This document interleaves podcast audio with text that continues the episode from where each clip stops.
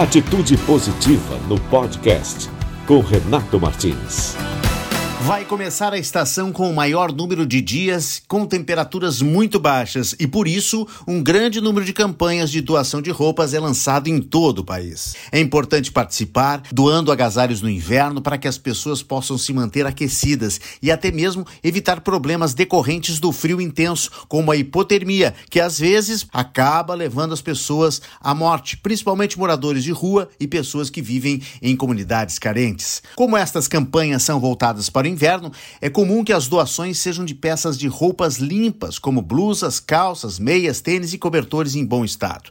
Um dos primeiros passos para separar roupas para doação é organizar o seu armário. Com isso, você consegue visualizar o que ainda usa e o que pode passar para outra pessoa. É também preciso lembrar que não se deve doar roupas com rasgos, manchas e até mesmo sujas. É preciso desapegar olhando o armário e analisando as peças boas e aquelas que já não servem mais e que poderiam utilizar para outra pessoa que precisa. Além de higienizar as peças, prepare fardos em sacos plásticos ou de tecido, até mesmo caixas de papelão ou plástico servem para que possam ser transportadas com mais facilidade. E entregue nos locais de doação.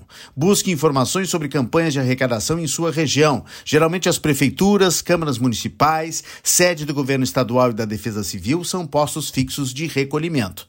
Ah, e aquelas roupas que não podem ser doadas também podem ser repassadas para abrigos de animais, pontos de reciclagem de tecidos ou mesmo entregues para ONGs de reciclagem de roupas. Lá no nosso site redeatitudepositiva.com.br tem mais informação sobre as campanhas de solidariedade no inverno.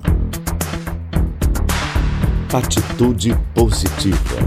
Boas notícias para melhorar o seu dia. Olha, e não esqueça que a Rede Atitude Positiva e o Trilegal estão contando a história de pessoas que tiveram suas vidas transformadas pelas vitórias que receberam justamente nos sorteios dos títulos de capitalização do Trilegal. A cada domingo tem ganhador. Você pode conhecer nas nossas redes sociais um depoimento maravilhoso da Elisandra, que era sacoleira e virou lojista graças ao Trilegal. Imagine poder mudar a sua vida e também a vida da sua família completamente. Veja a história emocionante da Elisandra, moradora de Porto Alegre, nas nossas redes sociais. E se você ainda não assistiu esse depoimento, eu tenho certeza que a Rede Atitude Positiva e o Trilegal vão mostrar é, mais essa história. Né? Tem outros ganhadores lá também nas nossas redes sociais e as suas transformações inspiradoras. Venha se emocionar com a história da Elisandra, deixe que essa história também transforme a sua vida. Esse vídeo que está nas nossas redes sociais, faz parte da sequência do projeto Vida Mais Trilegal.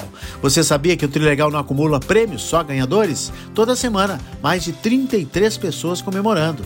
Trilegal é diversão e prêmios todos os domingos. Trilegal, sua vida muito mais trilegal.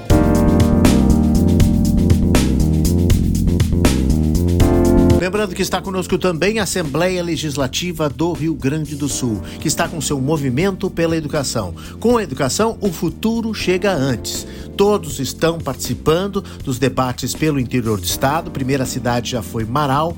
Movimento pela educação da Assembleia Legislativa do Rio Grande do Sul. Assembleia Legislativa do Rio Grande do Sul Educação para o Desenvolvimento.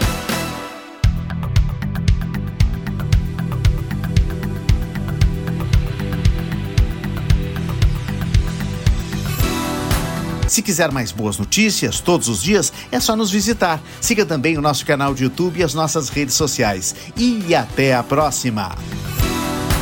Atitude positiva, porque tem muitas histórias boas para contar.